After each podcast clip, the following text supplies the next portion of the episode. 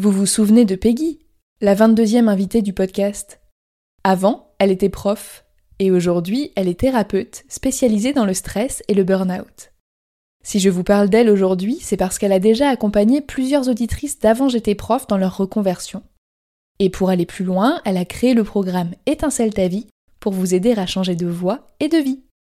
Il s'agit d'un accompagnement d'un an qui va vous permettre de trouver votre nouvelle voie professionnelle grâce au bilan de potentiel.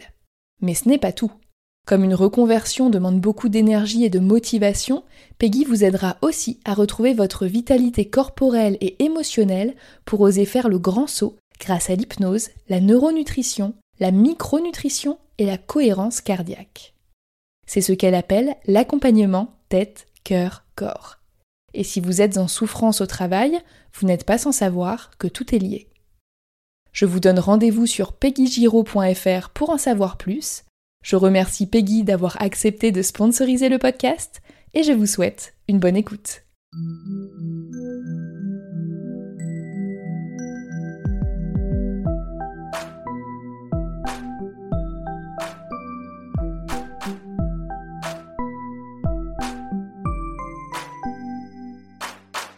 Bienvenue sur Avant j'étais prof, le podcast des enseignants qui ont osé la reconversion. Je m'appelle Florence, j'ai été professeure des écoles pendant 6 ans et j'ai créé cette émission en 2020 pour me motiver à quitter un métier qui ne me convenait plus. Aujourd'hui, je suis rédactrice web SEO à mon compte et j'ai conservé ma casquette de podcasteuse. À travers cette quatrième saison, j'ai décidé de partager avec vous un dimanche sur deux des parcours aboutis de professeurs reconvertis. Dans cet épisode, j'ai le plaisir d'échanger avec Camille. Elle a 35 ans et elle a été prof de lettres dans le secondaire ainsi qu'auprès d'adultes pendant 9 ans avant de se reconvertir. Aujourd'hui, Camille travaille dans une association de défense animale. Après y avoir été bénévole, elle y a décroché un poste en tant que chargée de communication avant de devenir chargée de projet. En s'appuyant sur ses qualités d'enseignante, elle a su développer de nouvelles compétences en communication, journaux, radio, télé, en rédaction et même en informatique. Dans cet épisode, on parle de précarité, d'engagement, d'orientation, d'inégalité, de déclic, de militantisme, de nutrition, de dissonance cognitive et du cri de la carotte. Bonne écoute Bonjour Camille. Bonjour Florence. Je te souhaite la bienvenue dans le podcast. Je te disais tout à l'heure hors micro que je voulais interviewer cette année quelqu'un qui travaille en lien avec les animaux et que donc j'étais très contente de te voir arriver dans mes demandes de messages puisque c'est ton cas. Est-ce que pour démarrer, tu peux rapidement te présenter puis on reviendra après plus en détail sur ton parcours? Alors, euh, je m'appelle Camille, j'ai 35 euh, ans maintenant. Aujourd'hui, je suis chargée de campagne dans une association de, défense des animaux. Euh, mais donc, avant, j'étais prof, comme, tous les gens qui viennent parler à ce micro. J'ai été notamment prof de lettres vacataire, beaucoup, pendant une période d'à peu près 9 ans. Qu'est-ce qui fait qu'au tout départ, tu t'es dit que tu voulais être enseignante? Plusieurs raisons, je pense. Bon, d'abord, moi, je viens d'une famille où euh, ma, mère est enseignante euh, et, ma mère est une enseignante passionnée, vraiment. Euh, elle a toujours voulu être, être prof. elle est prof en BTS assistant de gestion. Elle a toujours aimé, aimé ça, toujours voulu faire ça et elle, le fera toute sa carrière, je pense. Et du coup, elle m'a donné une, une, image positive du métier, je pense. Et dans ma famille en général, puisqu'on est une famille de trois enfants. Et les trois enfants, nous sommes passés par l'enseignement. Et les trois enfants, nous avons arrêté. Mais on a tous eu envie on a tous eu envie d'essayer au moins. Ta famille est un vrai euh, vivier d'invités pour moi. On dirait, ouais, voilà, c'est ça, c'est un, c'est ça, un vivier de, pour le podcast. Je te, je te donnerai les contacts après. Et après, c'est aussi ce qui a fait que je me suis dirigée vers l'enseignement, c'est aussi que je pense que pendant mes études, on m'a un peu donné l'impression que c'était euh, le seul débouché professionnel pour moi. Parce que moi, j'étais très intéressée, très impliquée par euh, les matières littéraires, notamment la littérature, mais aussi la philo. Et euh, quand on parle des études littéraires, c'est vrai qu'on a tendance à dire, bon, bah oui, il y a d'autres débouchés, par exemple le journalisme, par exemple l'édition. Mais tout ça, c'est c'est bouché, c'est très compliqué, il faut énormément de talent, c'est comme si c'était déjà impossible. En revanche, euh, la voie un peu royale, euh, c'est l'enseignement. Euh, c'est la seule chose qu'on peut faire avec. Et moi, en fait, j'ai choisi mes études non pas pour le travail auquel ça allait me, mener. J'ai choisi mes études parce que vraiment, elles, m'intéressaient. Et donc, en fait, ben, plus j'étudiais, et plus je me disais, bah oui, je vais devenir prof, puisque c'est la seule chose qu'on peut faire. Forcément, si on fait des études de lettres, ben, on devient prof. Et est-ce que ça t'a plu ou pas d'enseigner? Oui, de manière un peu surprenante, ça m'a plu. Donc j'ai commencé, j'ai commencé jeune, j'ai commencé à côté de mes études.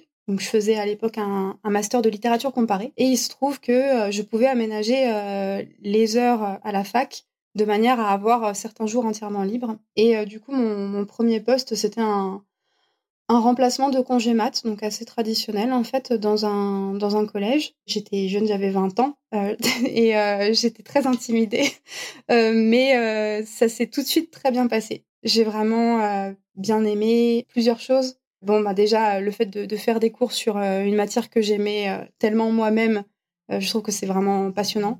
ce que j'appréhendais et que finalement j'ai beaucoup aimé aussi, c'est la relation avec les jeunes. Ça, c'est quelque chose qui aujourd'hui encore me manque, me manque beaucoup. la vie de classe, les histoires, les réactions, ce qui peut ressortir des cours en fait euh, face, face aux jeunes, euh, ça c'est vraiment quelque chose qui, euh, qui m'enthousiasmait particulièrement dans, ce, dans ce métier. Et aussi, c'est vrai que moi, ben, comme je le disais, j'ai beaucoup aimé mes études. Et en enseignant, du coup, dans, dans le secondaire, hein, j'ai fait au début principalement collège, un peu lycée. C'était le fait que je me retrouvais toujours dans une situation où je me retrouvais à apprendre en fait de nouvelles choses, à devoir creuser certains sujets pour les préparer en cours. Et ça, c'est aussi une dimension du métier qui m'avait euh, beaucoup plu à l'époque.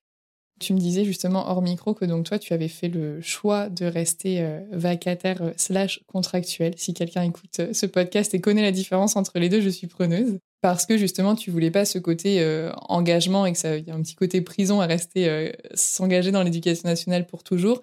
Mais est-ce qu'à l'inverse, t'étais pas stressé par, je mets des guillemets, mais la précarité? Est-ce que tu connaissais tes postes à l'avance? Est-ce que ça t'embêtait pas de bah, régulièrement changer euh, de classe, euh, de niveau, euh, d'établissement même peut-être? D'établissement, oui, j'ai changé d'établissement aussi. La précarité aurait été dérangeante sur le très long terme. Mais moi, en réalité, au début, j'étais prof pour faire mes études à côté. Donc j'ai commencé lors du Master 2 et après j'ai embrayé sur une thèse en réalité, bah, voilà, j'aurais été précaire un petit peu euh, de toute façon. Je ne sais pas si je l'aurais fait euh, euh, sur, le, sur le long terme non plus. Donc en soi, ça me, ça me stressait pas, mais voilà, dans ces, dans ces conditions-là, ça me stressait pas. De la même manière, j'avais fait d'autres, d'autres jobs étudiants en fait, et le fait d'enseigner me permettait comme ça de, bah, de poursuivre des études qui étaient longues et pour lesquelles j'avais pas de, pas de bourse malheureusement. Et en réalité, bah oui, je te le disais euh, hors micro, c'est vrai que moi j'ai passé le CAPES et je, l'ai raté en fait une première fois avant de commencer à enseigner. Donc à cette époque-là, j'étais assistante de langue à l'étranger. Donc c'était déjà une première euh, petite expérience euh, d'enseignement, donc dans un niveau élémentaire. et je préparais le CAPES à côté en candidate libre et j'ai échoué à l'oral. Je me suis représentée l'année suivante et en parallèle, j'avais commencé à, à, enseigner, donc en tant que vacataire.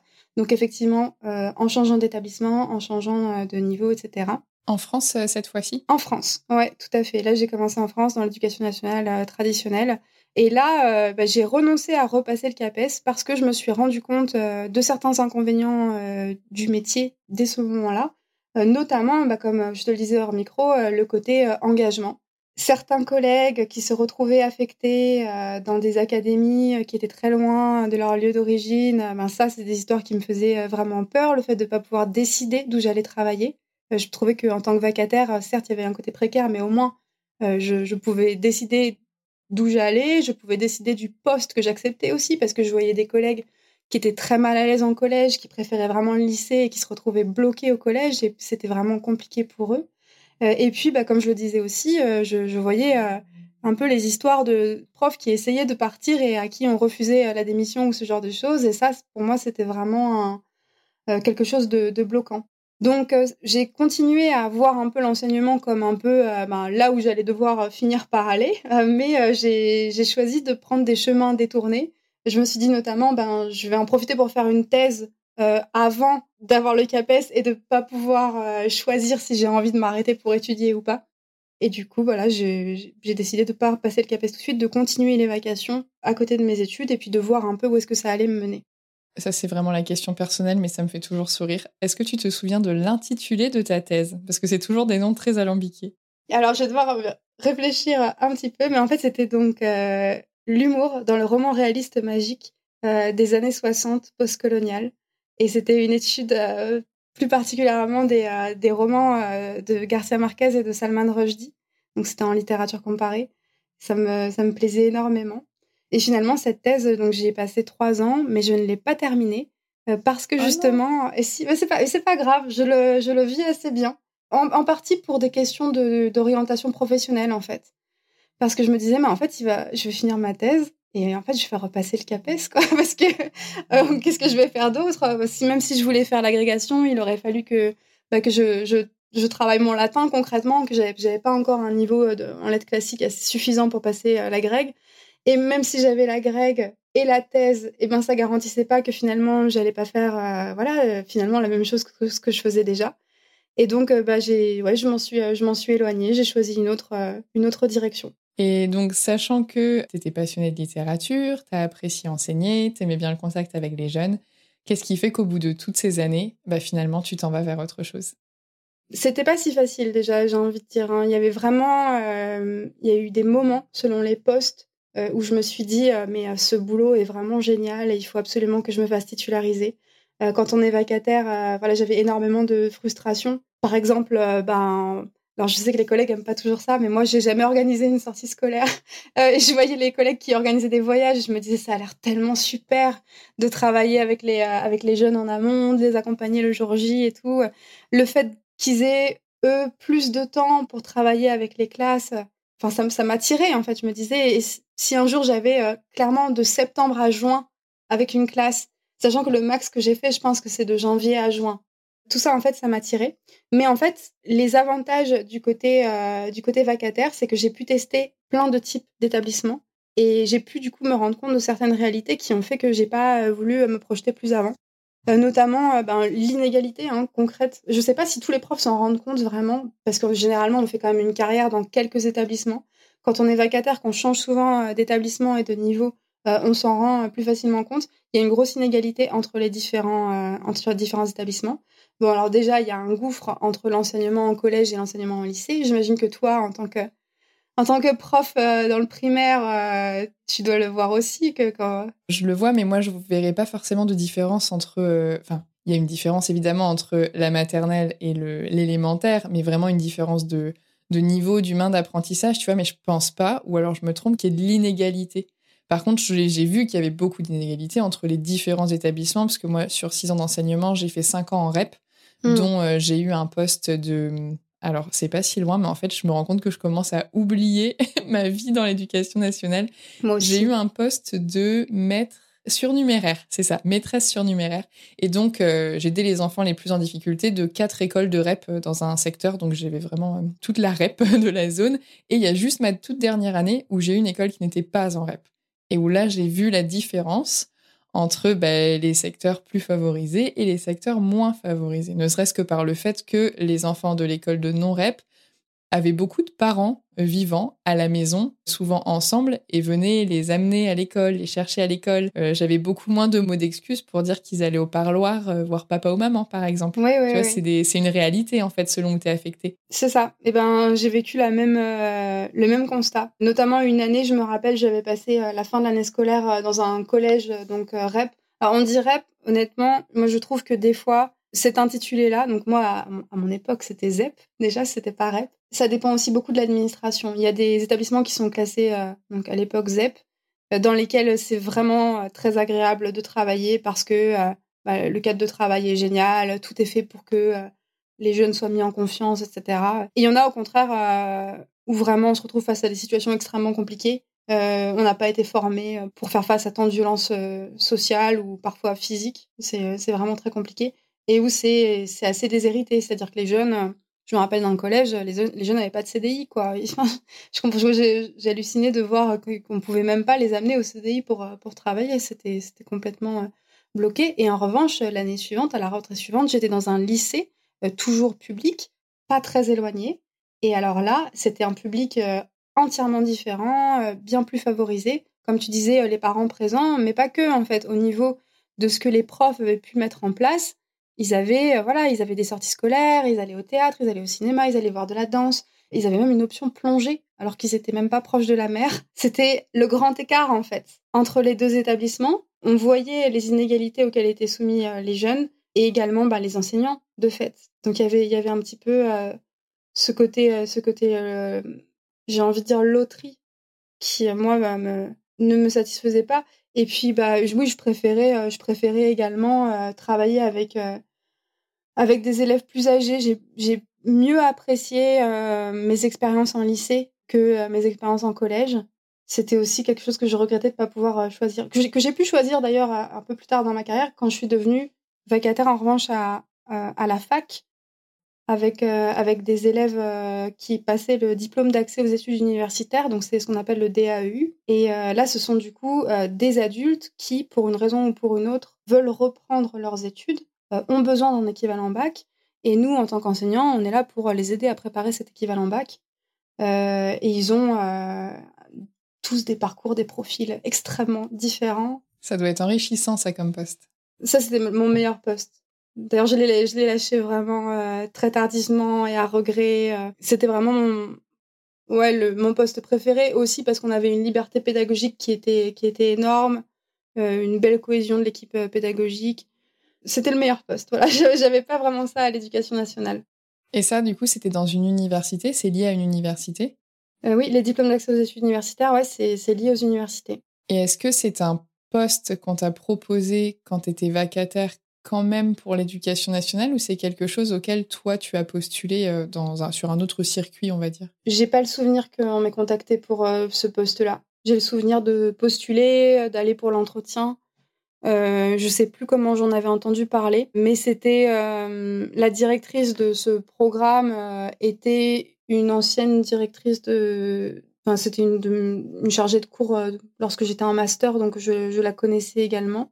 C'est pas comme ça que j'ai eu connaissance du poste. Je pense que c'est un ou une collègue qui a dû m'en parler. Mais du coup, tu pouvais euh, postuler dessus, tu as un entretien comme n'importe quel poste. Et... Euh, Exactement, ouais. Ouais. Je savais pas que ça existait en fait. Tu savais pas que ça existait? Non. Ah mais c'est euh, bah alors en fait donc le DAEU, j'espère bien le présenter. mais il y en a dans pas mal de, de, grandes villes. Il y en a deux différents, un avec une dominante scientifique, un avec une dominante littéraire. Donc c'est A ou B, je ne me rappelle plus lequel sont lequel. Euh, il y a quelques matières obligatoires, dont le français. Et ensuite, il y a différentes options qui vont varier selon euh, l'établissement qui, propose le DAEU. Et moi, du coup, j'avais euh, une partie du cours de français général, disons, et j'avais aussi une partie de, de l'option littérature. Et c'est donc souvent des cours du soir, des cours du week-end, que du coup j'ai pu cumuler avec mon autre activité par la suite, parce que je n'avais pas envie d'arrêter, parce que j'aimais vraiment beaucoup, beaucoup ce poste. Quand tu as commencé à vouloir partir, donc même s'il restait ce poste que tu aimais beaucoup, est-ce que tu savais déjà ce que tu voudrais faire d'autre ou pas? Oui, ben en fait ma transition professionnelle, elle est, euh, elle est venue euh, suite à, un déclic qui était plutôt celui de, de l'engagement militant, euh, qui avait commencé via l'éducation je vais essayer de, bien, présenter, euh, bien présenter les choses, mais en fait, quand j'ai fait ma thèse, j'ai été amenée à vivre en Colombie et à travailler en Colombie. Là-bas, j'ai fait, euh, notamment, j'ai enseigné le, le FLE, français langue étrangère. Et à côté de ça, bah, c'est vrai que j'ai pris contact avec des associations locales qui, euh, proposaient des cours aux jeunes défavorisés de certains, quartiers de, de Medellín où j'habitais. Donc, je travaillais euh, à Medellín et en parallèle, j'ai commencé à m'investir bénévolement dans cette association avec cette idée de me dire que mon métier me permettait d'aider les autres. Et euh, j'ai fait ça pendant un certain temps, je ne saurais plus exactement te dire, mais c'était du coup la première fois que j'étais euh, bénévole en association, c'était via l'enseignement. Quand je suis rentrée en France, euh, j'ai continué à enseigner traditionnellement, mais j'ai voulu garder euh, cette partie-là d'engagement et de mettre à disposition ses compétences pour aider les autres en continuant le bénévolat dans les MJC. Donc j'ai fait ça, je pense, deux ans. concrètement, je faisais l'aide de devoirs, quoi, dans les MJC. Donc prof la journée et, et l'aide de devoirs, ouais, voilà, et prof le soir aussi. Euh, avec, euh, bah, je pense que les, les, les, autres bénévoles avec moi, c'était c'était des, des, profs à la retraite en fait. J'étais un peu en errance avec euh, avec le, le métier d'enseignante parce que j'aimais beaucoup mon poste en DAEU, mais je commençais vraiment à me lasser et à me dire aussi que je voyais pas de débouché à long terme pour les postes que j'avais dans le secondaire. Et un jour, en gros, j'ai eu une prise de conscience par rapport, par rapport à la cause animale, par rapport à ce que, à ce que vivaient les, les animaux bah, dans notre société, autour de nous en général. donc j'étais j'étais partie faire, faire mes courses, pour la petite histoire. Et sur le chemin du retour des courses, j'ai vu sur le sol un, un, journal gratuit, 20 minutes, je sais pas si tu vois le type de journal, écrasé sur le sol. Et dessus, il y avait il y avait des images de poules pondeuses en cage. Et je me suis, je me suis penchée sur ce journal parce que j'ai, en fait, je, je, suis tombée de haut. Je pensais que l'élevage des poules en cage n'existait plus. Et en fait, c'était un article qui racontait euh, une enquête de L214 dans un élevage de poules en cage. Donc, c'est l'élevage de GAEC du Péra. C'était en 2016. Et là, j'ai été très interpellée euh, par ce que je voyais. L214, c'était pas une association que je connaissais, vu que j'étais à l'étranger les années précédentes et qu'elle s'est surtout fait connaître euh, en 2015 en sortant plusieurs, plusieurs enquêtes en abattoir.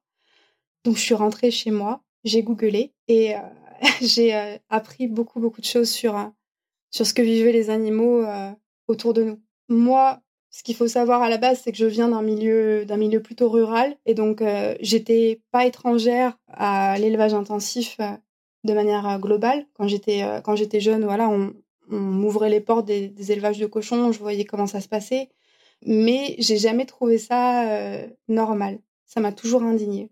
Enfin, c'est-à-dire que quand le jeudi, le camion pour les amener à l'abattoir passait, j'avais le cœur brisé. Vraiment, et on me disait dans mon entourage que c'était normal, que c'était comme ça que les animaux devaient être traités, qu'on n'avait pas d'autre choix. Et en fait, ben là, en, faisant, en faisant ces recherches-là, je me rends compte de, bah, de l'ampleur de la souffrance animale déjà. J'apprends ce que vivent encore les poules pondeuses aujourd'hui, mais ce que vivent aussi les autres animaux.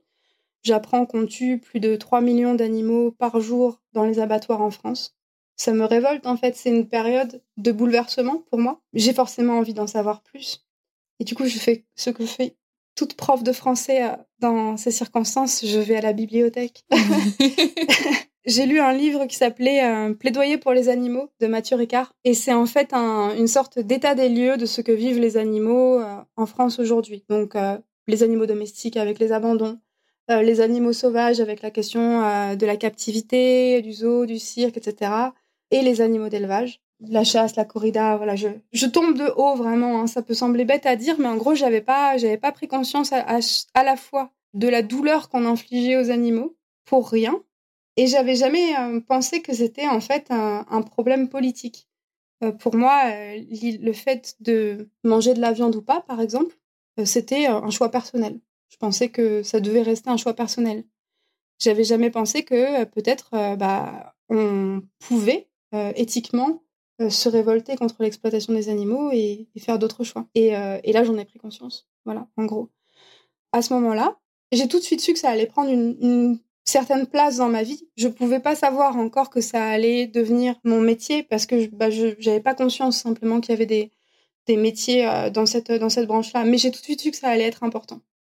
Alors la première chose que j'ai faite, c'est que j'ai décidé que je, ne voulais plus faire partie du problème. J'ai revu mes habitudes alimentaires. J'ai euh, arrêté de manger la viande, j'en mangeais déjà plus. J'ai arrêté de manger du poisson. J'ai pris les alternatives végétales aux produits laitiers, alternatives végétales aux œufs. Je suis devenue végane. Euh, et après, je me suis dit, j'ai quand même envie de faire plus. Je pense un peu poussée par mon expérience de bénévolat, justement, via l'enseignement. Je me suis dit, euh, je dois pouvoir faire plus. Et je me suis renseignée sur les groupes de bénévoles qui s'investissaient pour les animaux. Et je suis devenue bénévole. Donc là, à cette période-là, je suis encore prof. je suis dans mon dernier, euh, dernier poste dans le secondaire, donc je suis dans un, un, collège, un collège privé. Et en parallèle de ça, je rejoins le, groupe bénévole local euh, de ma ville et euh, je rencontre des gens géniaux. Et en fait, ben, je commence à militer avec elle et eux, à distribuer des tracts, à parler aux gens dans la rue, à organiser des stands, à faire diverses choses. Et c'est une période un petit peu, un peu ambivalente comme ça. Je me rappelle notamment euh, que c'est arrivé que des, que des élèves passent dans la rue j'étais en train de tracter que je me retrouve à me planquer pour pas me retrouver dans une situation euh, compliquée face à, face à eux. Et voilà un petit peu pour, euh, pour cette, cette dernière année-là. Donc c'est une année où j'ai aussi, je me suis beaucoup formée, j'ai lu sur tout un tas de sujets en philo. J'ai beaucoup appris ce que vivaient concrètement les animaux dans les élevages et les abattoirs. Je me suis renseignée sur les milieux associatifs, sur les différentes associations qui agissaient, quelles étaient euh, leurs, euh, leurs lignes, où est-ce que je me reconnaissais le mieux. Voilà, j'ai comme ça un peu identifié un paysage. Je m'y suis trouvée bien. Toute la partie où tu parles de justement ce que tu as pu faire dans la rue, le fait d'échanger avec les gens, de tracter, etc. Est-ce que c'est quelque chose de, entre guillemets, d'ingrat? Genre, comment les gens réagissent à ça? Est-ce que les gens sont euh, ouverts? Est-ce que euh, ils te considèrent même pas parce qu'ils sont pressés? Enfin, comment comment ça marche ça? Parce que sachant que toi, c'est pas, c'est pas un, moi j'ai eu un job étudiant où je devais distribuer des prospectus et des journaux dans la rue. Ça, c'est une chose. Mais quand c'est une cause qui te tient à cœur et que tu le fais volontairement et en plus bénévolement, donc sur ton temps libre, j'imagine que tu prends pas les choses de la même façon. Bah, c'est une bonne question. Ça, c'était du coup il y a 7-8 ans quelque chose comme ça. Et les premières années, c'était plus difficile que maintenant. Parce que je pense que les premières années, euh, les gens n'étaient pas du tout renseignés sur, euh, sur la cause animale. Il y avait toutes sortes de réactions. Je me rappelle d'un jour où je tractais, je tractais un, un tract qui s'appelait euh, Pourquoi refuser de manger de la viande? Et sur ce tract-là, il y avait un, il y avait un veau. Et je tractais en disant Pour les animaux, pour les animaux. Je tendais les tracts de cette manière-là. Et il y a une dame qui a pris le tract et sa première réaction, c'était de dire Mais. Donc elle voit le veau, quoi, sur le tract. Elle dit Mais vous m'aviez dit que c'était pour les animaux. Et en fait, elle avait même pas considéré que euh, le veau était un animal. C'est-à-dire que pour elle, les animaux, c'était les chats, les chiens, les pandas. Mais ça, ça compte pas. Donc on a ce genre de réaction. Des fois, il y a des réactions un peu plus, un peu plus violentes. Des fois, il y a au contraire des, des gens qui, qui sont interpellés, qui s'arrêtent, qui discutent. Bah, ça les interpelle, ils sont pas forcément d'accord avec nous, mais ils veulent en discuter. Ou alors, euh, ça arrive de plus en plus, des gens qui veulent aussi devenir végétariens ou véganes, mais euh, ils s'intéressent sur la nutrition, ils s'intéressent sur euh, les recettes. Donc, dans ces cas-là, on va pouvoir partager des, des manières pour qu'ils puissent eux aussi agir pour les animaux en mangeant plus végétal. et après, pour ben, comment moi je le vivais, alors au début j'avais peur, vraiment, au début j'y allais avec un petit peu la boule au ventre, j'étais pas habituée à ça. Et petit à petit, euh, ben c'est ça se passait très bien en fait. J'y allais volontiers. J'avais vraiment le sentiment d'être utile. Euh, je savais que je faisais quelque chose d'important parce que pour moi, ce que vivent les animaux aujourd'hui, euh, c'est pas justifiable pour le dire euh, un peu simplement. Et je savais que en prenant de mon temps pour aller avec les autres, ben, agir de cette manière, essayer de faire évoluer les mentalités en fait par rapport par rapport aux animaux, j'étais dans un geste qui était beau, en fait, en un sens. C'était une, belle période. C'était une période très enthousiasmante, en fait, pour moi. Du haut niveau bénévole. Et alors qu'au niveau professionnel, euh, comme je le disais, ben, je, perdais petit à petit euh, l'intérêt, en fait. Et est-ce que c'est justement cette année-là et ces démarches-là et ces expériences-là qui font que tu es passé de bénévole à, alors je veux dire employé, mais du coup, je ne sais pas si c'est employé le terme. Salarié, oui, euh, je pense salarié d'une association. Oui, bah certainement, certainement. Alors moi, à cette époque-là, je, savais que la cause animale allait rester importante dans ma vie, mais euh, je n'avais pas forcément euh, l'idée d'en faire mon métier, déjà parce que je voyais, je voyais pas comment c'était possible en réalité. Et un jour, lors d'une action, quelqu'un m'a dit, bah, il, cherche dans une association une chargée d'administration pour un CDD de deux mois. Seulement, seulement deux mois, c'est pas, c'est pas très long, etc.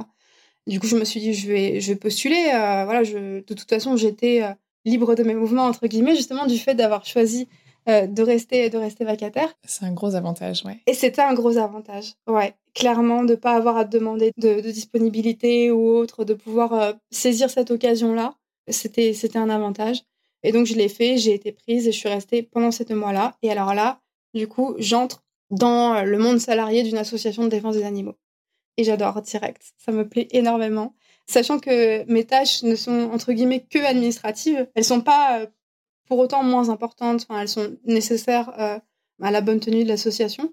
Euh, mais j'arrive dans un milieu où tous les collègues ont des parcours hyper différents, viennent de plein d'horizons, où on mène des projets en commun, où le travail en équipe est valorisé, essentiel, le partage d'idées aussi, ce qui est une dimension qui n'y a pas dans l'enseignement, finalement, on est quand même beaucoup, enfin, on, parle beaucoup d'équipe pédagogique et tout, on est quand même beaucoup face à, face à notre classe, seul face à notre classe, seul face à nos cours, seul face à nos copies.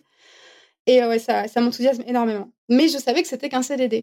Et en revanche, voilà, je vois d'autres postes s'ouvrir en chargé de communication, en chargé de campagne.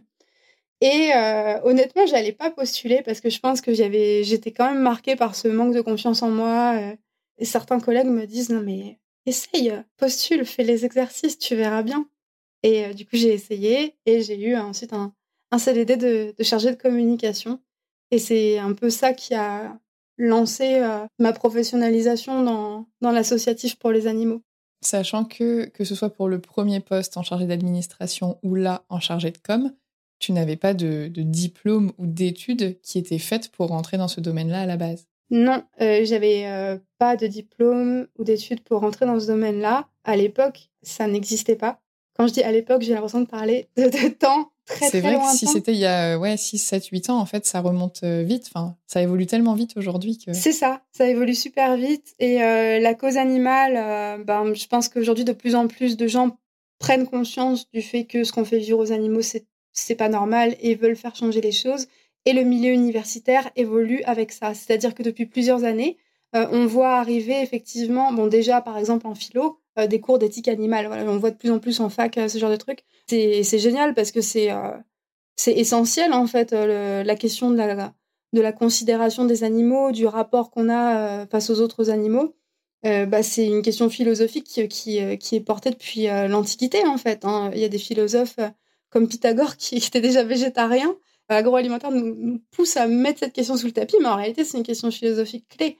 Du coup, oui, on voit arriver aujourd'hui euh, des formations universitaires, donc soit des cours euh, d'éthique animale dans certains domaines, soit des formations dédiées. Euh, il y, a des, y a des DU, donc des diplômes universitaires sur la question, sur le droit des animaux, donc au niveau législatif, sur animaux et société. À Rennes, il y a plusieurs DU comme ça qui ouvrent et qui permettent aux gens qui aujourd'hui euh, veulent suivre ce genre de, de voie, de, euh, si ce n'est de se professionnaliser, au moins d'obtenir un socle de compétences universitaires euh, validées, disons. À l'époque, ça n'y en a pas, effectivement. En tant que prof, j'ai eu une formation très universitaire et j'avais l'impression que je savais faire une seule chose dans la vie, être prof. et, mais c'est vrai, je, je, manquais de connaissances professionnelles, on va dire. Enfin, il y avait plein de choses que je ne savais pas faire, qu'on m'a, on m'a laissé la, la chance d'apprendre. Euh, et je pense qu'on m'a recrutée parce que j'étais euh, très motivée, je connaissais mon sujet, j'avais vraiment envie de, de faire partie du, du, changement. Je crois que c'est j'ai eu la chance qu'on me fasse confiance en fait. je pense que ça fait beaucoup, enfin, à mon avis, les, compétences, euh, le, CV, les diplômes, etc. Bon, ça fait un peu, c'est sûr que si demain on veut être médecin, oui, il nous faut euh, certains types de connaissances, un certain parcours. Mais pour beaucoup de métiers qui sont notamment liés à de la passion, de l'engagement, j'allais dire de l'humain, mais là, en règle plus générale, de l'être vivant, je pense que l'attitude, la motivation, les valeurs, l'éthique, ça fait aussi beaucoup. Et en fait, on peut potentiellement valoriser une personne qui va avoir un meilleur profil humain et qui aura peut-être moins de compétences sur le papier, mais les compétences, ça s'apprend, en face de quelqu'un qui aura euh, le CV parfait mais qui n'aura pas la bonne attitude, la bonne perception, ou qui le fera pas pour les bonnes raisons, ou avec qui ça matchera pas avec le reste de l'équipe, parce que bah, c'est important aussi, quoi. C'est sûr, c'est important. Après, euh, aussi, quand on est prof, et ça, je trouve que vraiment, euh, il faut absolument le dire, il faut absolument l'entendre, on a beau avoir l'impression que c'est la seule chose qu'on sait faire, être enseignant, ça nous donne beaucoup de qualités qui sont facilement valorisables après euh, sur d'autres postes, et ça, j'en avais pas vraiment conscience à l'époque.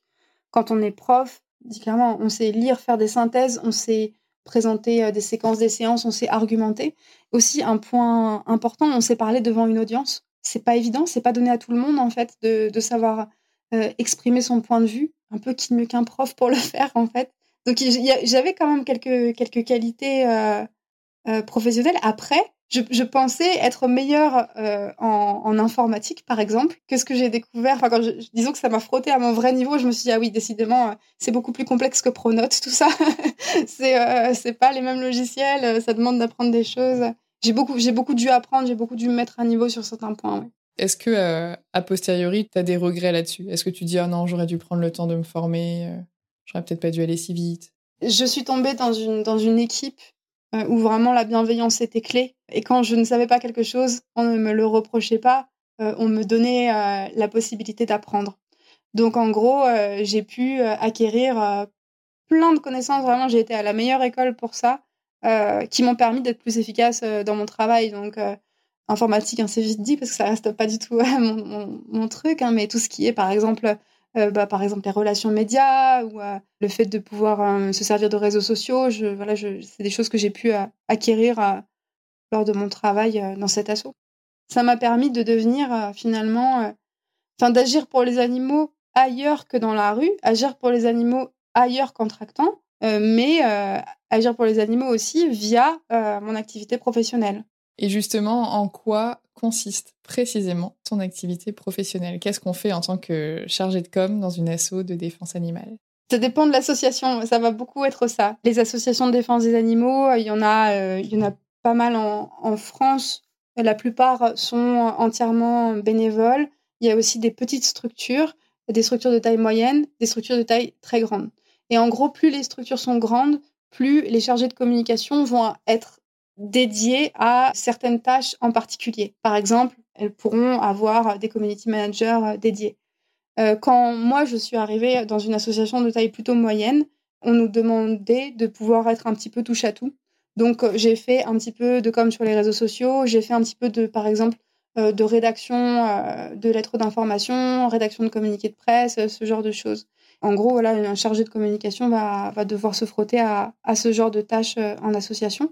On peut aussi demander, selon les structures, encore une fois, à pouvoir faire des relations médias, c'est-à-dire non seulement rédiger des communiqués de presse qui euh, ben, parlent des derniers événements de l'association ou d'un point de vue de l'association, mais aussi euh, répondre à des journalistes. Ça peut être répondre à des journalistes qui vont faire un papier écrit, répondre en direct à la radio, euh, répondre sur un plateau télé.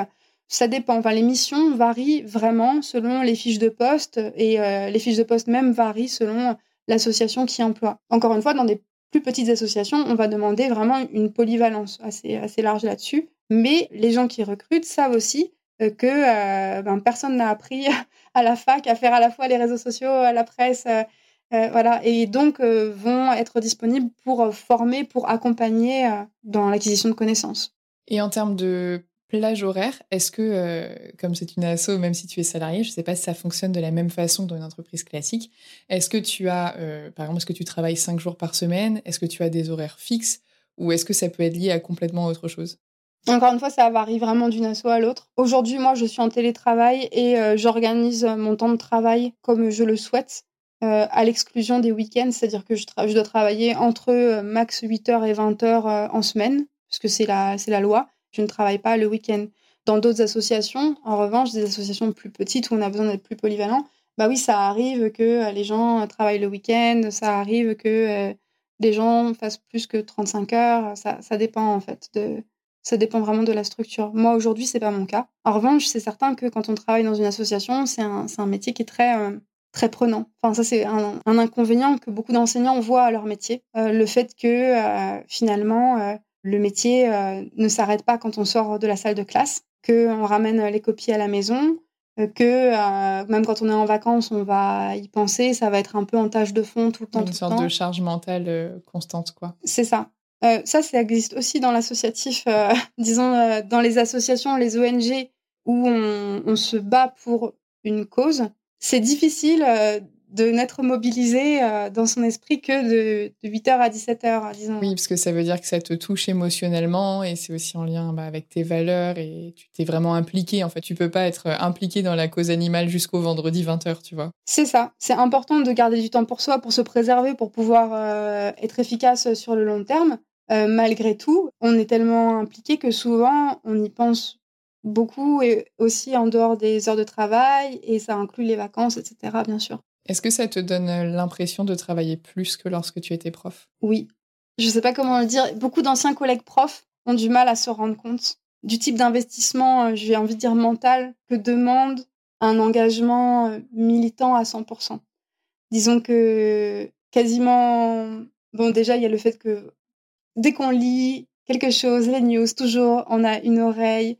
Voilà, moi personnellement, je, fais de la veille aussi sur les différents sujets, sur ce que font les autres associations, pour rester un petit peu. Euh. Et donc effectivement, oui, j'ai l'impression que moi maintenant, ça me demande vraiment un vrai effort de raccrocher pour euh, garder du temps, du temps personnel. Ça de, fait, c'est un investissement, euh, même si les conditions de travail que j'ai, j'ai la chance d'avoir de très bonnes conditions de travail malgré tout. Autre chose, et qui pareil est aussi un inconvénient qu'on retrouve dans le métier de prof, beaucoup d'enseignants se sentent remis en question dans leur, dans leur métier par rapport à leur entourage, etc. Et ça, quand on travaille dans une association qui a un but militant, c'est pire. c'est vraiment, vraiment pire. Bah oui, c'est-à-dire que, ben, par exemple, euh, c'est dans la famille déjà, par exemple, c'est dans nos proches. Tout le monde va toujours euh, questionner. Si l'association a fait un événement marquant qui est sorti euh, dans les médias, on va nous en parler. Là, les gens ne se préoccupent pas de savoir si, si on travaille ou pas. Ils nous en parlent, ils nous demandent notre avis. Ils contestent s'ils sont pas d'accord aussi. Par exemple, ouais, ça, ça arrive beaucoup aussi d'être remis en question. Et ça, ça, ça arrive avec euh, tout le monde. Et je pense que c'est le cas d'autres associations militantes, comme par exemple, je pense aux personnes qui travaillent dans des associations, euh, par exemple, euh, pour féministes ou autres. Ben, dès qu'on dit ce qu'on fait comme métier, les gens ont tout de suite un avis, les gens ont tout de suite des clichés. Je pense que rien que le terme militant chez certaines personnes, il y a un petit côté euh, bah aussi euh, l'image que la société, les médias et tout ça ont tendance à renvoyer. Mais moi, pendant longtemps, tu me disais association et euh, féministe. la première image que j'ai, c'est ce que les médias montrent des fémènes torse nu qui hurlent. Bah, forcément, si c'est l'image qu'on te montre et que tu fais pas l'effort d'aller en chercher d'autres ou qu'il n'y en a pas d'autres qui sont visibles sur la place publique, bah, c'est ce que tu gardes en tête aussi, tu vois. C'est ça. Il y a beaucoup l'idée, ah, ça on me l'a dit pas mal, c'est extrême, non, c'est pas, pas extrême, c'est extrêmement pacifique. mais euh, on me dit beaucoup, euh, mais c'est violent. Ah non, c'est pas violent. Nous, on ne fait rien de violent. Ce qui est violent, c'est la réalité qu'on dénonce. Ce qui est violent, c'est euh, les images qu'on est amené à montrer. Ce qui est violent, en fait, c'est ce que vivent les animaux. C'est parce que oui, c'est parce nous que on fait. Enfin, nous, on dénonce la violence que subissent les animaux. On dénonce ce système-là et on appelle à le changer en réalité. Mais c'est vrai que les gens vont parfois avoir tendance à dire mais vous êtes violent. Est-ce que dans ton cercle proche, il y a des gens qui n'ont pas compris ou pas accepté cette reconversion? Euh, Maintenant, ça va. Au début, ça a été un petit peu, un petit peu particulier. Aussi, on l'a dit, la société évolue, évolue vite. Quand moi, euh, je suis devenue végane, je suis devenue militante, j'étais la seule de mon entourage. Personne, tout le monde mangeait de la viande autour de moi. Euh, il n'y avait vraiment aucune prise de conscience.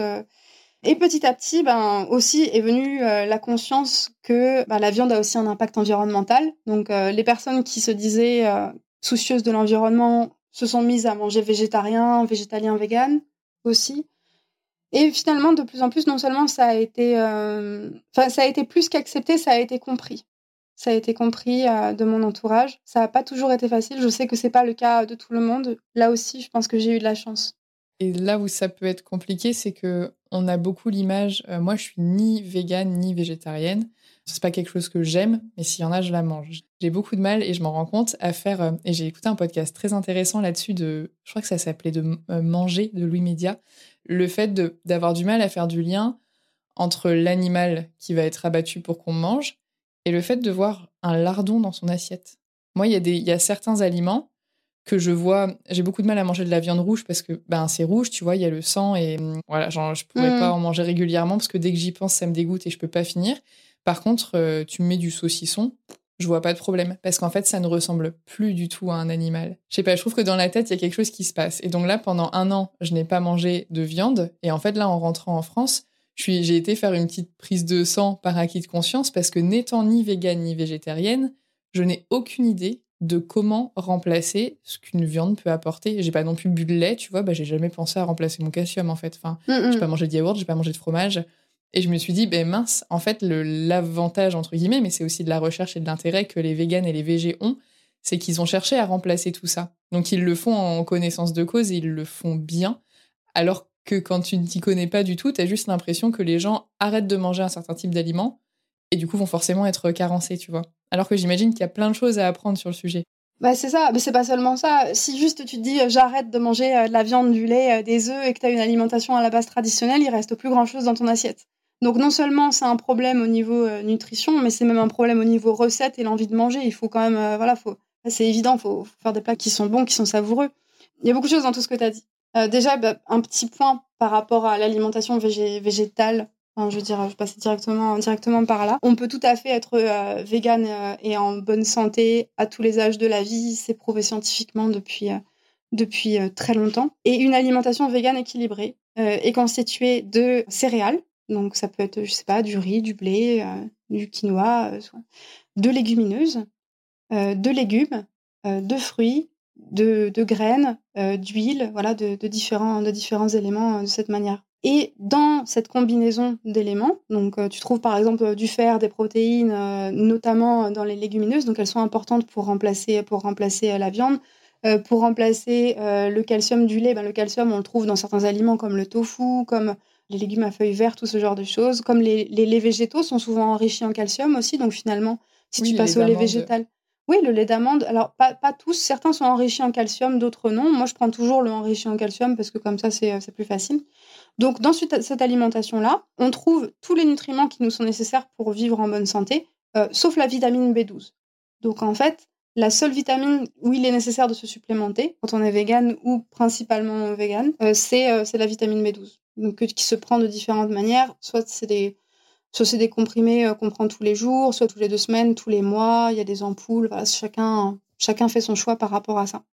Et ensuite, l'autre chose que tu disais, c'était que tu avais euh, du mal à faire le lien entre euh, ce qui se passe dans les abattoirs et, et la viande. Mais je pense que en fait, tout est fait pour que les gens ne fassent pas ce lien-là. Quand on regarde des, des pubs à la télé, on voit des pubs pour euh, les steaks ou euh, pour le saucisson justement, euh, ce qu'on va voir généralement, c'est pas les abattoirs. c'est bien pour ça que les associations essaient de les montrer. C'est que tout est fait pour qu'ils soient cachés. Tout est fait pour que les gens n'aient pas à penser que, bah, effectivement, cette viande dans son assiette, ça vient d'un animal qui a probablement eu une vie, une vie triste aussi, parce qu'aujourd'hui, bah, en France, là, 8, 8, animaux sur 10 sont élevés en intensif. Hein. Donc ça veut dire que c'est des animaux qui ne... C'est énorme, ouais, ouais, ouais. On se rend pas compte, mais par exemple, euh, les cochons, il y a moins d'un pour cent des cochons qui, qui, voient la lumière du jour euh, en France aujourd'hui. Quand tu vois le nombre de cochons dans des camions sur les voies express et les autoroutes qui, à mon avis, partent à l'abattoir, je me dis que ça fait vraiment beaucoup, quoi. Oui, oui.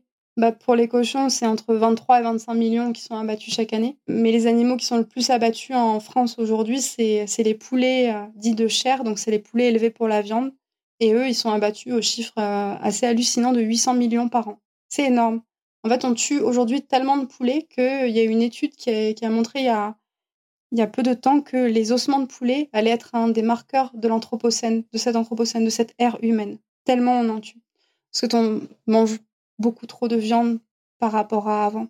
Et donc, pour en revenir à la question, pourquoi on n'arrive pas à les voir comme des animaux morts, hein, ce, qui qui est, ce qu'ils sont, c'est parce que tout est fait pour qu'on ne fasse pas ce lien. Et les associations de défense des animaux, bah, elles sont là pour rappeler que oui, ce sont des animaux. Ce sont des animaux qu'en tant qu'animaux, ben, ils étaient conscients, ils avaient une intelligence, ils avaient une émotion, ils avaient une envie de vivre et que euh, on peut faire des choix en fait collectivement en tant que société. Il ne s'agit pas de tout porter euh, chaque individu sur ses épaules on peut faire des choix collectivement pour se dire, bah, on change de, changeons de modèle. Quoi. Mangeons, mangeons plus végétal, sortons de l'élevage intensif, euh, épargnons ces millions d'animaux qui meurent dans les abattoirs chaque jour. Et si j'ai pas parlé trop longtemps, je peux me permettre une petite, petite recommandation littéraire qui ferait exactement écho à ce que tu viens de dire. Il y a le philosophe Martin Gibert qui a écrit un livre qui s'appelle Voir son, steak comme un animal mort. C'est un titre qui peut sembler un peu provoque, mais pourtant, qui est vrai, qui est juste et qui est, je pense, euh, important. Et je pense, bah, du coup, à mon avis, il y a certaines euh, idées qui se retrouveront dans l'épisode de podcast euh, dont je te parlais tout à l'heure, et que ce soit le livre ou, l'épisode, je les mettrai en lien dans la description. Mais je me souviens qu'à la fin de cette écoute, j'étais un peu perplexe parce que je me rendais compte que c'est comme si j'étais pas d'accord avec moi-même, dans le sens où ça me dérangeait pas de manger du saucisson, mais si pour le manger, il fallait que j'aille tuer mon cochon, clairement, je le ferais pas. Et en fait, je me suis rendu compte de ça. Il y a des choses, enfin des, barrières, des choses que je ne serais pas capable de faire pour euh, aller chercher, on va dire, un, produit fini, quoi. Et du coup, c'est spécial de me dire que je le mange parce que quelqu'un a fait un peu le sale boulot pour moi, tu vois, et j'essaye de pas y penser, quoi. Mais bah c'est bizarre parce que je, bah du coup, c'est comme si j'étais pas d'accord avec moi-même. C'est vraiment marrant que tu le dises parce que ça, ça a un nom. Euh, ça s'appelle la dissonance cognitive. La dissonance cognitive, c'est ce qui arrive quand on, ressent un malaise en prenant conscience de, euh, de, ce qu'a vécu l'animal pour arriver dans notre assiette. En réalité, personne, je vais, je vais essayer de vulgariser euh, un peu du mieux que je, peux, mais mm, personne n'a envie de faire ça aux animaux. Personne n'a envie de se dire que pour que cette viande arrive dans notre assiette, il aura fallu que ben, qu'un animal soit élevé en élevage intensif et soit tué dans les abattoirs. Et du coup, quand on se rend compte de ça, on ressent un certain malaise et on va essayer de trouver des éléments pour le justifier. Et ces éléments-là, c'est toujours les mêmes. Les gens disent toujours la même chose. ils disent par exemple Ah, mais l'homme préhistorique mangeait de la viande. Oui, c'est il y a plein d'autres choses qu'on fait plus comme les hommes préhistoriques. Et puis en plus, euh, les hommes préhistoriques n'avaient pas accès à autant de nourriture comme nous aujourd'hui. Euh, voilà. Ou alors, euh, ils vont dire ah oui, ça c'est un peu un peu une blague chez les chez les personnes végées. mais les plantes aussi souffrent. Et ça, du coup, les les végés rient un peu de cet argument en l'appelant le cri de la carotte. Oui, j'allais te demander, est-ce qu'on t'a déjà demandé Et les carottes, elles ont pas mal, elles, quand on les arrache de la terre Oui, oui, oui, ils disent ça, mais les gens le disent beaucoup. Et en fait, c'est comme s'ils avaient oublié leur cours de biologie sur le système nerveux, euh, tout simplement. On est obligé de leur expliquer. Euh, et c'est lunaire parfois que, ben, que les légumes n'ont pas de système nerveux centralisé, euh, qu'ils n'ont pas de, de cerveau. Et que donc euh, non, euh, en réalité, euh, il n'y a pas de conscience des végétaux, il n'y a pas de, il a pas de douleur des végétaux. Mais ça, oui, c'est des excuses qui surgissent quand les gens se retrouvent mal à l'aise en fait cette situation pour de malaise. se rassurer un peu. Ils veulent se rassurer, voilà. Tout l'enjeu, ben, c'est un petit peu de, de, permettre aux gens de, de dépasser ce malaise-là et de se dire bon ben peut-être je peux faire autrement en fait. Peut-être je peux rentrer dans une démarche active, me rendre compte de quelle est ma consommation, la baisser manger moins de viande, manger moins de produits laitiers, moins d'œufs, ou peut-être arrêter certains produits, ou peut-être manger vegan un jour par semaine, ou peut-être manger vegan deux jours par semaine, je ne sais quoi, ou, peut-être devenir entièrement vegan. Enfin, après, c'est aux gens de prendre un petit peu leur, euh, leur responsabilité, mais le rôle des associations de défense des animaux va être euh, de mettre les cartes sur table, en fait. De dire, OK, les animaux sont conscients, sensibles, intelligents. On peut vivre sans les tuer. Qu'est-ce qui nous permet de continuer de le faire? Pourquoi? Est-ce qu'on n'essaierait pas de tous collectivement transitionner vers un, autre modèle, vers une société qui soit plus, euh, plus pacifique, euh, y compris pour eux? Il y a des assos qui, euh, qui agissent auprès des cantines, qui pour leur, leur apprendre en fait à végétaliser leur menu.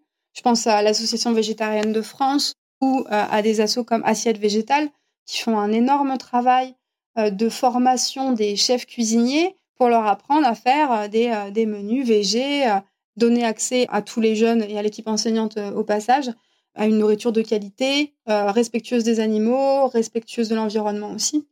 Et puis, il y a, d'autres enjeux, en fait, par rapport au fait de manger végé euh, à la cantine, notamment bah, le, menu vegan, en fait, ou, ou végétarien. C'est aussi le menu autour duquel tout le monde peut s'asseoir. Que les élèves soient musulmans, bouddhistes, chrétiens, sans confession, tout le monde peut manger un menu végé, tout le monde peut le partager c'est aussi le, menu qui est finalement le plus égalitaire.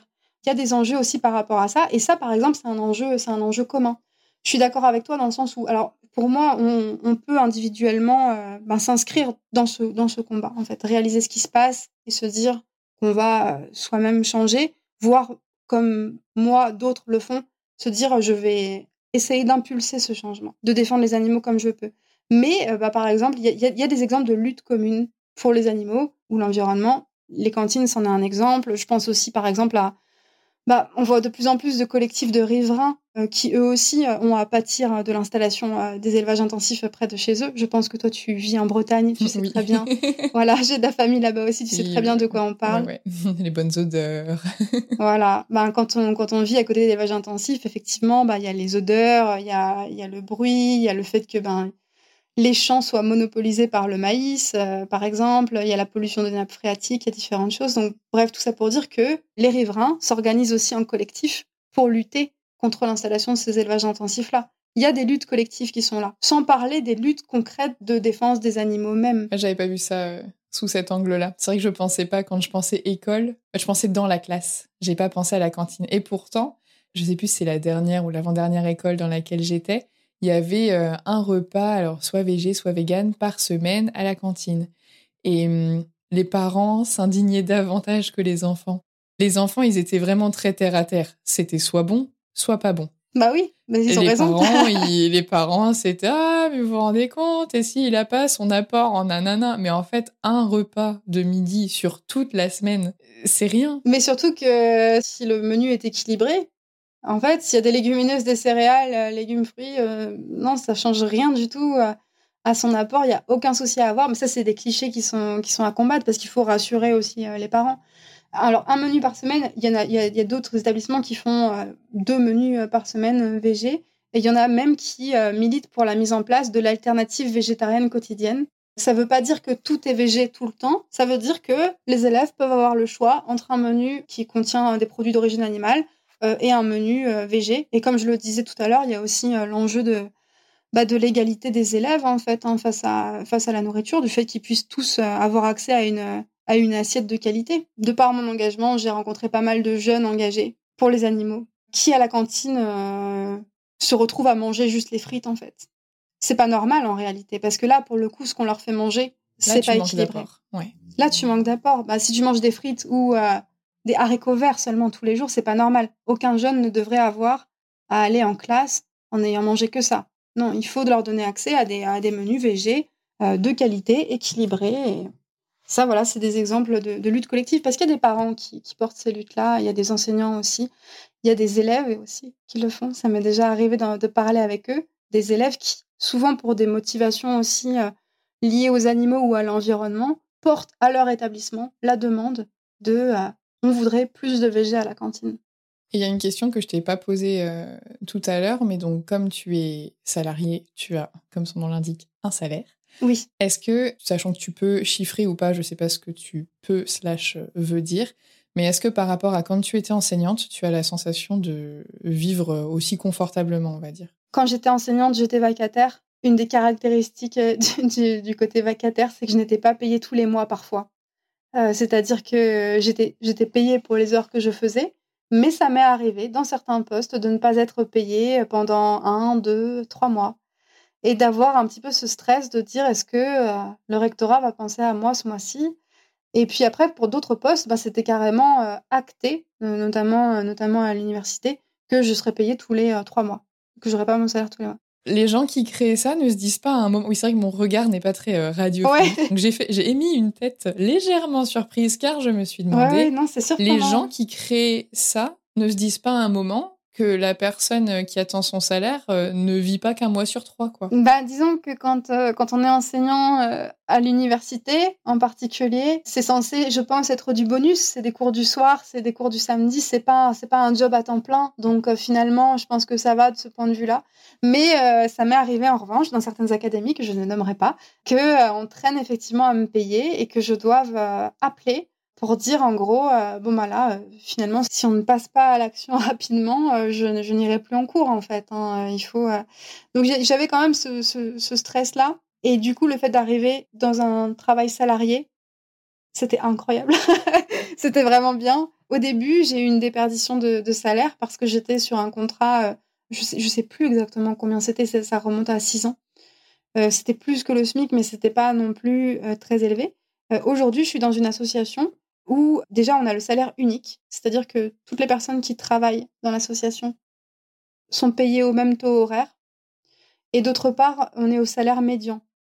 Donc c'est-à-dire qu'on gagne euh, le salaire médian. Qui est, euh, c'est autour de 1007 ou 1008, quelque chose, je crois. Parce que quelque chose comme ça. À la fin de mes années de prof, il me semble que j'avais regardé, parce qu'on m'avait dit, à toi, t'es prof, t'as un bac plus 5, tu dois beaucoup gagner. Et je crois que je gagnais à l'euro près le salaire médian cette année-là. Voilà. Je me disais, bon, j'ai de la marge pour, euh, pour être riche. oui, il y a de la marge pour être riche, mais en même temps, euh, nous, dans notre association, ils font parfois, je me rappelle d'un sondage des collègues sur est-ce qu'on devrait gagner plus ou pas. Et les gens votaient non, en fait. On a collectivement euh, le sentiment euh, d'être euh, ben, bien payé pour un travail qu'on aime. Et on sait aussi que ben, cet argent-là vient de dons. Et du coup, c'est de l'argent qui est valorisé, c'est de l'argent qui sera mis en œuvre pour les animaux. On ne fait pas ce travail pour devenir riche, voilà, c'est sûr. c'est sûr. Mais, mais on fait ce travail parce que ben, on, veut, on veut pouvoir aider. Et je trouve que c'est très sain de mettre en place le salaire unique. C'est euh, quelque chose sur lequel j'avais fait quelques recherches parce que moi, tout ce qui touche à l'argent, c'est tellement tabou chez les gens que ça me fascine. Du coup, j'adore écouter et regarder des, des, docus, des podcasts euh, sur le sujet parce que c'est toujours intéressant de voir bah, non seulement comment font les gens, mais aussi comment font les entreprises, comment font les collectivités, etc. Et il y a tout aussi ce côté de transparence entre euh, les collègues. Et j'imagine, quand tu dis salaire unique, c'est aussi entre les strates hiérarchiques. Oui, tout à fait, oui. Ah oui. Ça veut dire que la directrice de l'association euh, gagne euh, le même salaire au taux horaire que moi. C'est un choix que je trouve courageux et profondément juste et qui a le soutien, bah, je pense encore une fois, lors des derniers sondages dans l'association, des, des, collègues de manière générale. C'est juste pourquoi? Parce que tout le monde fait un travail qui a été jugé essentiel pour le bon fonctionnement de l'association. Donc, il n'y a pas un poste qui devrait être valorisé plus qu'un autre. On a besoin d'être toutes et tous au pied d'œuvre pour faire bouger les choses. Moi, je trouve que c'est vraiment très positif. Je mesure ma chance que mon expérience salariée euh, après l'enseignement se fasse dans ces conditions-là. Du fait de ne pas avoir à me demander euh, est-ce qu'il y a de la justice ou de l'injustice quelque part sur les fiches de euh, ça c'est aussi très confortable, oui. Alors, je suis d'accord avec toi et c'est vrai que dans le monde du salariat, c'est quelque chose qu'on peut facilement entendre, qui peut aussi beaucoup mettre en colère. Et toi, dans un domaine comme le tien, je trouve que c'est bien de ne pas être en colère parce qu'il y a déjà euh, beaucoup de, choses difficiles à gérer et le fait d'agir tous ensemble et d'avoir donc cette euh, base commune qui est le salaire mais qui est du coup aussi l'investissement que tu mets dans ton travail, je trouve ça relativement sain en fait pour une équipe. Et est-ce que tu aurais des conseils à donner pour les gens qui ben, n'ont peut-être plus trop la flamme dans l'enseignement et euh, qui aimeraient partir vers un autre métier mais qui n'osent pas forcément? Très basé sur mon expérience, mais euh, faites confiance, je l'ai dit tout à l'heure, faites confiance euh, aussi dans ce que l'enseignement vous a apporté au, niveau, au niveau technique, au niveau professionnel. Vous avez vraiment des, des capacités qui sont pas celles de tout le monde et que vous pouvez valoriser dans un nouveau poste. Là, on a parlé d'associatif, on aurait pu parler d'entreprise. Et bah, ne faites pas ce que j'ai fait, prenez votre courage et pensez outside the box, penser ailleurs. Moi, on m'a tellement dit que finalement, avec mes études, j'étais restreinte à l'enseignement et, je l'ai tellement écouté qu'en fait, je trouve que j'ai eu de la chance de tomber sur des gens qui m'ont dit mais fais-toi confiance et postule, fais-toi confiance et essaye. Donc, euh, moi, c'est du forcément basé sur ça, c'est les conseils que j'ai envie de, de porter aussi. Et c'est vrai que dans, dans ces démarches-là, l'entourage fait beaucoup. Et puis, bah, ce qu'on nous dit, l'image qu'on nous renvoie, les peurs qu'on nous projette.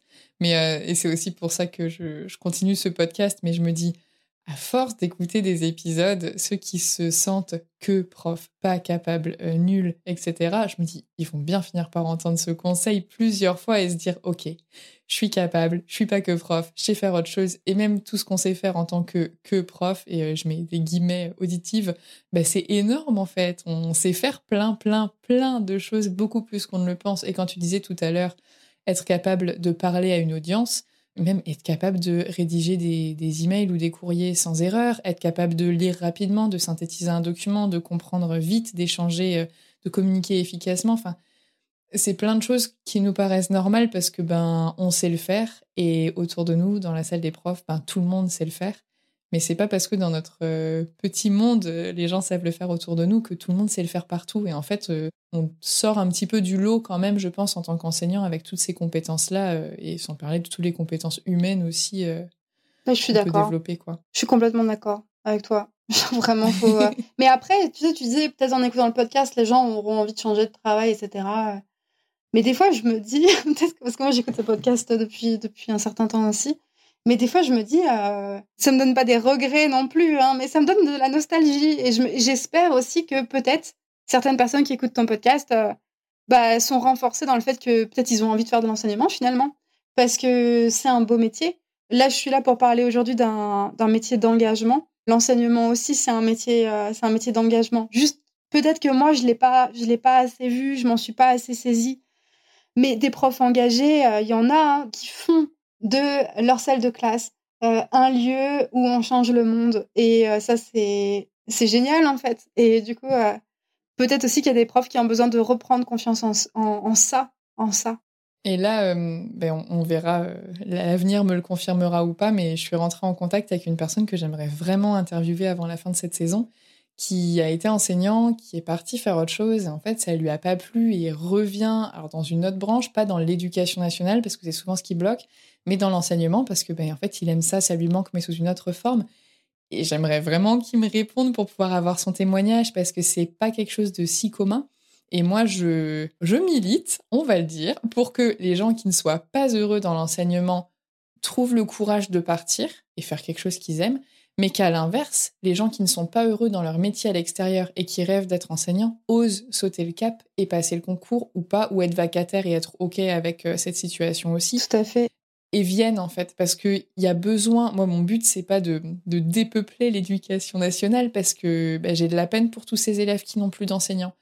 Mais les conditions ne conviennent pas à beaucoup de monde et j'ai pas envie que les gens euh, restent sous la contrainte parce qu'ils ont peur de ci ou ça. Mais si ces contraintes-là ne sont pas forcément des contraintes pour d'autres et que pour eux, la passion d'enseigner, peu importe le système, ça les touche peut-être pas plus que ça, ben ça leur va, ben tant mieux en fait. Moi, ce que j'aimerais, c'est qu'il y ait plein de profs, mais qu'il y ait plein de profs qui aiment, qui aiment travailler pour l'éducation nationale ou qui aient euh, d'autres manières de faire, tu vois. Mais c'est ça. Euh, mais oui, non, je, ne souhaite pas dépeupler le N. mais non, mais je comprends bien. Mon travail en association euh, est souvent vu comme quelque chose d'assez idéalisé quelque chose où les gens ont envie d'avoir euh, du sens dans leur travail et se disent que c'est forcément en travaillant dans une asso que ça va venir. Euh, déjà, c'est pas forcément le cas. Il y a plein de manières d'agir euh, via, son, travail. On peut tout à fait être bénévole à côté et euh, les bénévoles font un travail incroyable pour les animaux partout en France. C'est une chose. Ce que je voulais dire aussi, c'est qu'il y a bah, j'ai des collègues, qui ont quitté l'association pour devenir prof. Ça, c'est génial. J'en ai au moins deux. Je leur fais coucou s'ils écoutent. Bah, C'est-à-dire qu'ils aimaient, je pense, leur travail dans l'association, mais qui, en fait, au bout d'un moment, euh, se sont dit Ah, mais quand même, euh, l'enseignement, euh, bah, ça, ça donne envie, quoi. Et qui, du coup, ont profité ensuite d'une année de, pour passer les concours et puis sont devenus stagiaires et aujourd'hui enseignent et sont ravis. Il n'y a pas qu'une voie qui est de sortir de l'enseignement. Il y a des gens qui, qui y vont et qui, qui s'y trouvent mieux que dans l'associatif pour, pour plein de raisons.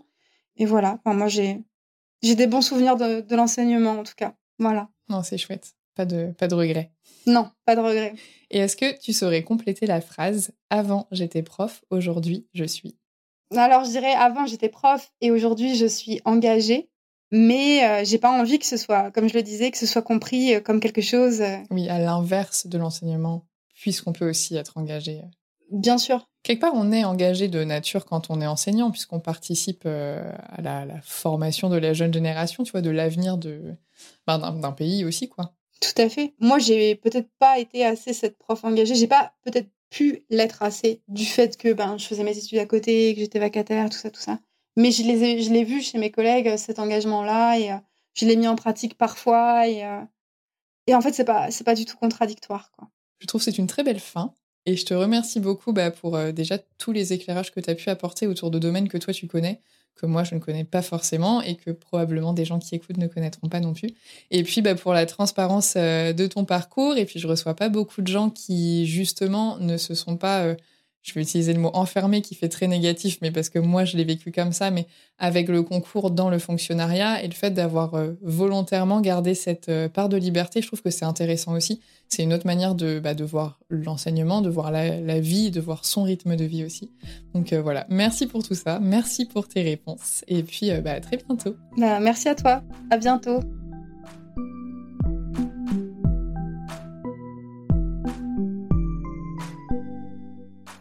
Merci d'avoir écouté cet épisode jusqu'au bout. S'il vous a plu, abonnez-vous pour ne pas rater les prochains. Pour m'aider à faire connaître le podcast, vous pouvez le noter et le commenter sur votre application d'écoute.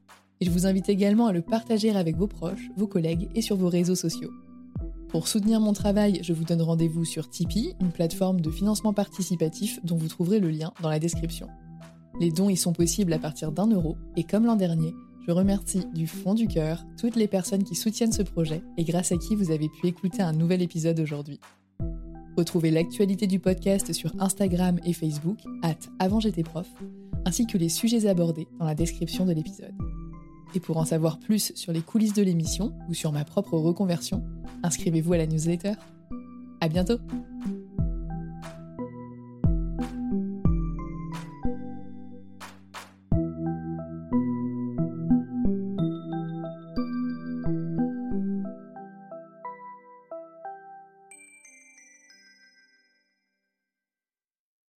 Vous vous souvenez de Peggy, la 22e invitée du podcast? Avant, elle était prof, et aujourd'hui, elle est thérapeute spécialisée dans le stress et le burn-out. Si je vous parle d'elle aujourd'hui, c'est parce qu'elle a déjà accompagné plusieurs auditrices d'avant j'étais prof dans leur reconversion. Et pour aller plus loin, elle a créé le programme Étincelle ta vie pour vous aider à changer de voie et de vie. Il s'agit d'un accompagnement d'un an qui va vous permettre de trouver votre nouvelle voie professionnelle grâce au bilan de potentiel. Mais ce n'est pas tout. Comme une reconversion demande beaucoup d'énergie et de motivation, Peggy vous aidera aussi à retrouver votre vitalité corporelle et émotionnelle pour oser faire le grand saut grâce à l'hypnose, la neuronutrition, la micronutrition et la cohérence cardiaque. C'est ce qu'elle appelle l'accompagnement tête, cœur, corps. Et si vous êtes en souffrance au travail, vous n'êtes pas sans savoir que tout est lié. Je vous donne rendez-vous sur peggygiro.fr pour en savoir plus je remercie Peggy d'avoir accepté de sponsoriser le podcast et je vous dis à très bientôt.